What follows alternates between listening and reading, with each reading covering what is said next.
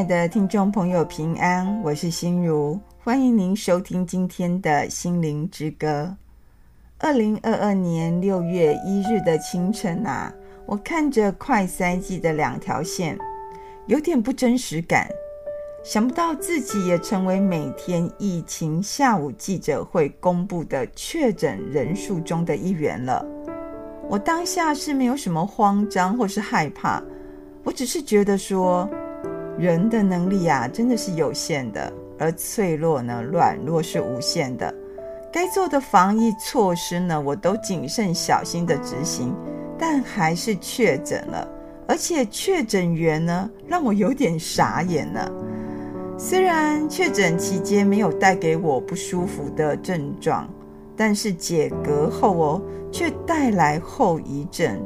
至今呢，我还在苦苦与它对抗。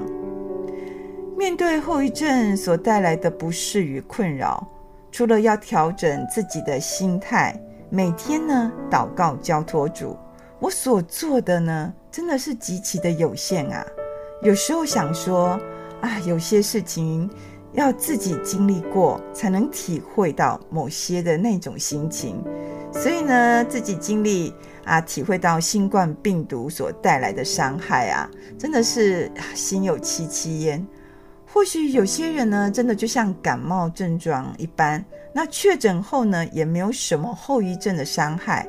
但是不可否认的是，微小的病毒呢，就是对某些人带来极大的杀伤力。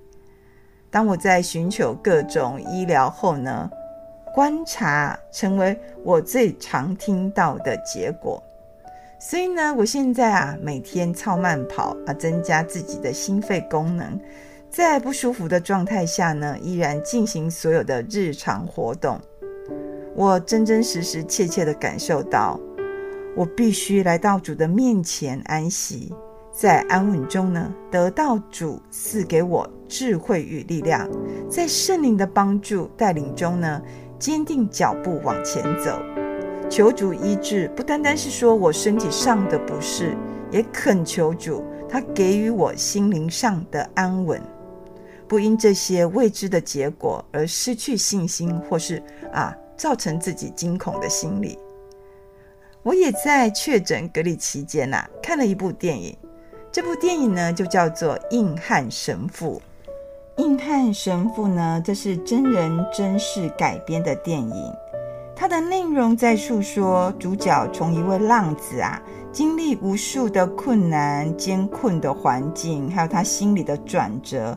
后来呢，他成为天主教神父的故事。在终于被安立为神父的圣典礼的礼拜上呢，他的一段讲道。给了我很大的安慰。他这段讲道是这样说：“他说啊，我们不应该祷告祈求轻松的人生，但求得力量哦，以忍受他的艰难。因为受苦的经验呢，正是上帝的爱最完整的表达。它是更亲近基督的机会。是啊，在确诊的期间。”我实在觉得这句话给我很大的安慰。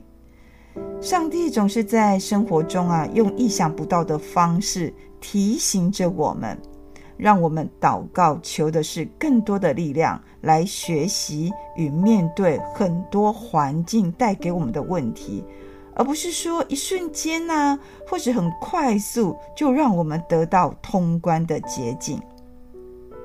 在确诊的隔离期间呢，也有许多同学关心我。有一位同学呢，就来了一首诗歌来给我听。这首诗歌就叫《医治我》。以前我听这首诗歌的时候，就是欣赏它，并没有很认真的去体会它里面的歌词。但在确诊期间啊，我很认真的看完他的歌词，我觉得他的歌词啊非常触动人心。所以在这里呢，我与你分享。他的歌词是这样写：他写说，压伤的芦苇它不折断，将残的蜡烛它不吹熄，一生的年岁在他手里，平安喜乐都陪伴我，医治我，我必得痊愈。万军之耶和华，全能的主，医治我，我必得痊愈，如鹰展翅上腾，奔跑走天路。愿上帝呢，也同样医治你啊，因新冠病毒所带来伤害的你。也愿上帝与我们同在，一生我们都满有平安、知足与喜乐。这时候呢，也愿这一首诗歌医治我，能带给你我从上帝而来的力量与安慰。压伤的芦苇，它不折断；将残的蜡烛，不吹熄。一生的年岁，在他手里，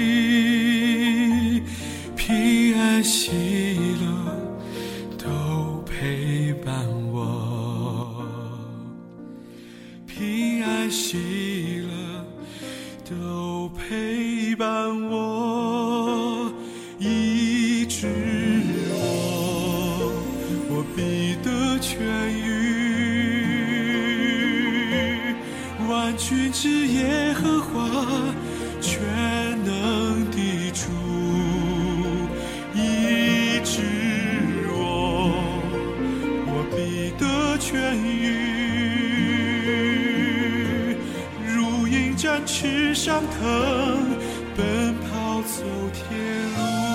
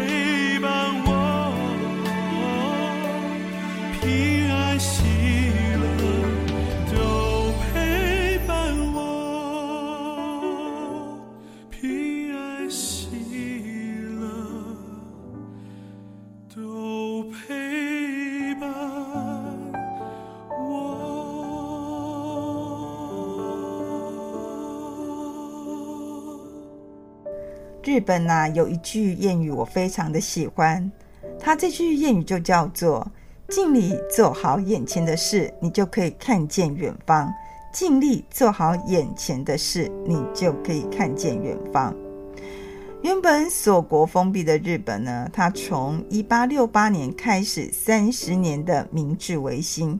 虽然明治维新改革很快速，也很成功，但是它却造成日本社会的大反转，因为有许多人的人生呢，因此这样大大改变。因为速度之快，让很多人无所适从，甚至他们觉得说他们的人生都颠倒了，都颠覆以前他们的想法。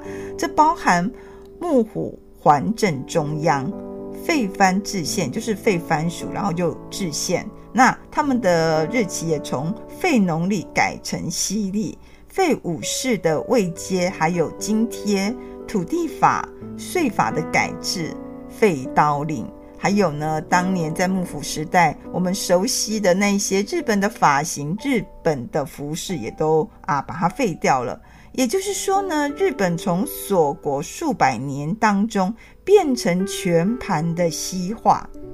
这全盘的西化，当然你说有好有坏吗？当然每一个的改变改革都有它的优缺点。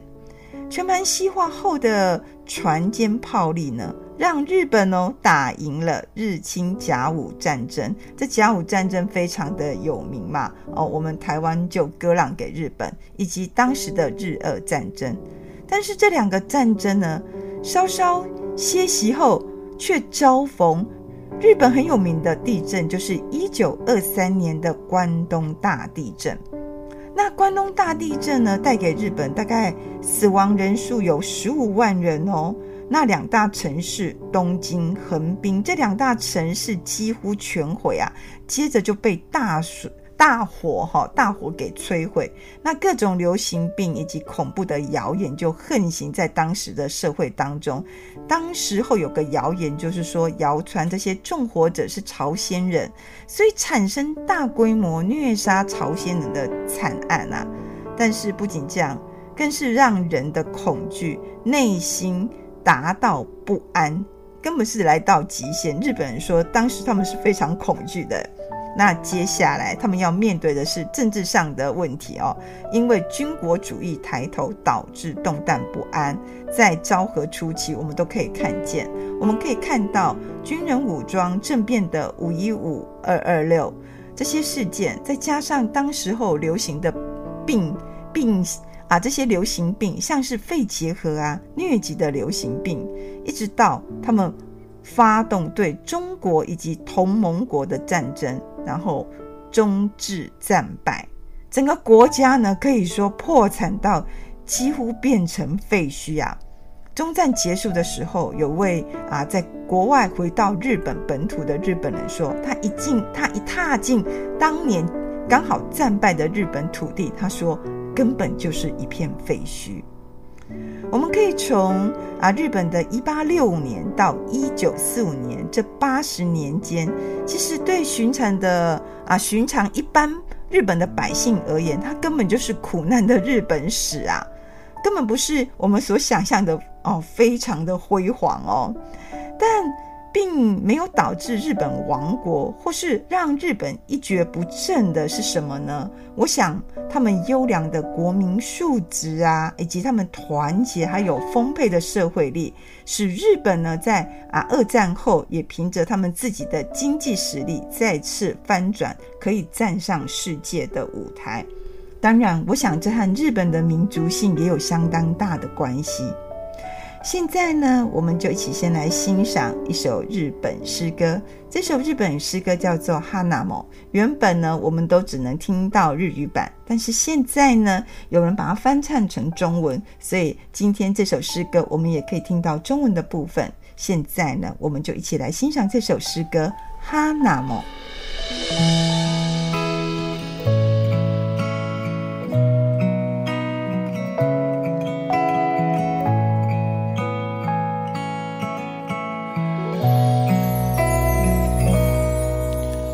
生命泉永流不停歇，泪水浸湿这一路艰险。到那日，锁国解满愿，我们一同欢欣。笑开颜。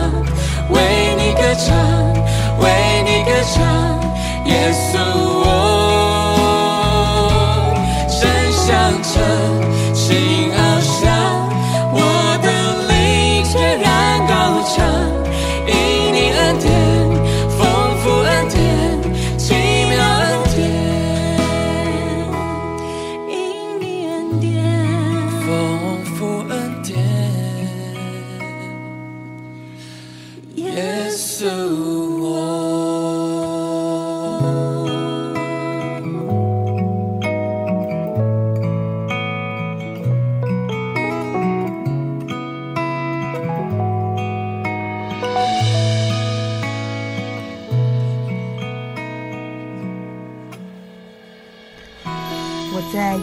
日本这段期间的各种史料或是书籍啊，就常常看到这句“尽力做好眼前的事，你就可以看见远方”这句话。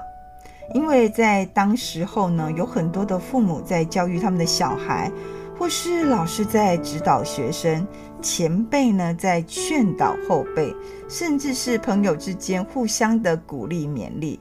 他们真的不知道说还有什么会更糟的事情要发生，也不知道明天到底醒来会变成怎么样。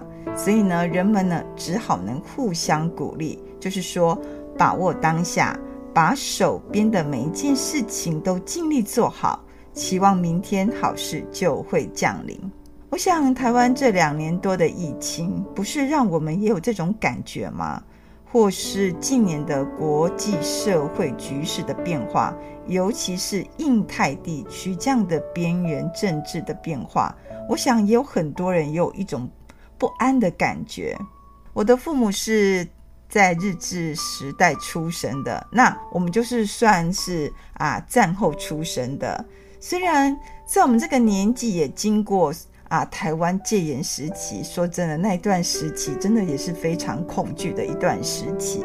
但总算台湾来到啊一九零零年后，我想啊，各种方面都有很大的变化，尤其是两千年后，台湾很稳健的踏上一种很啊稳定的社会局啊社会的一个状态了。我想，我们这样的台湾的环境也算是幸福安全的，所以大家可能都是第一次碰到这么严重的疫情，或是要面对整个印太局势的变化。所以呢，有时候我们也会怨东怨西啦，就会觉得说啊，那做不好啊，这做不好，那也弄不好，那也弄不好。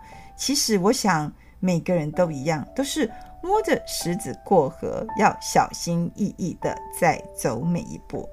但我深信啊，我们的上帝他就是掌权者。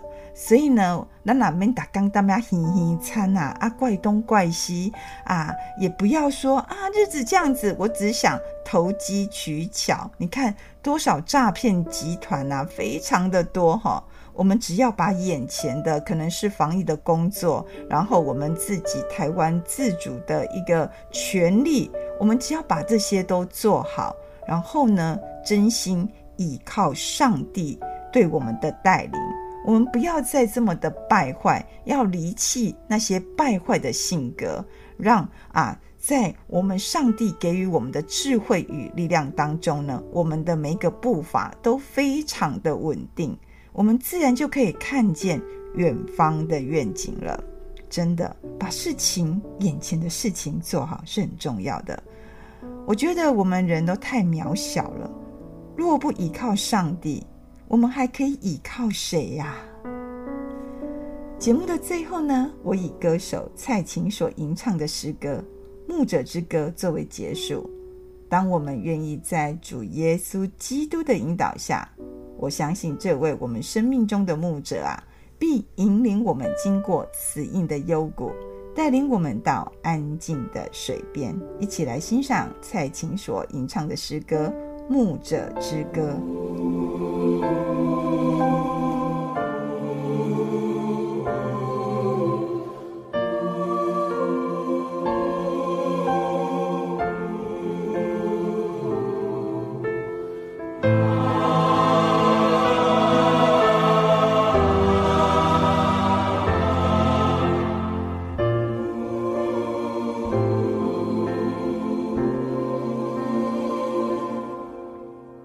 荷花是我的牧者，我必不知缺乏。他是我躺卧在青草地上，临摹在可安歇的水边。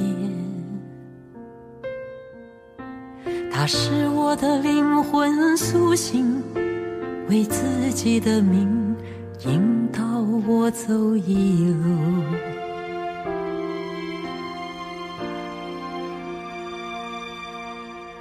我虽然行过死荫的幽谷，也不怕遭害，因为你与我同在，你的杖、你的竿都安慰我。在我敌人面前，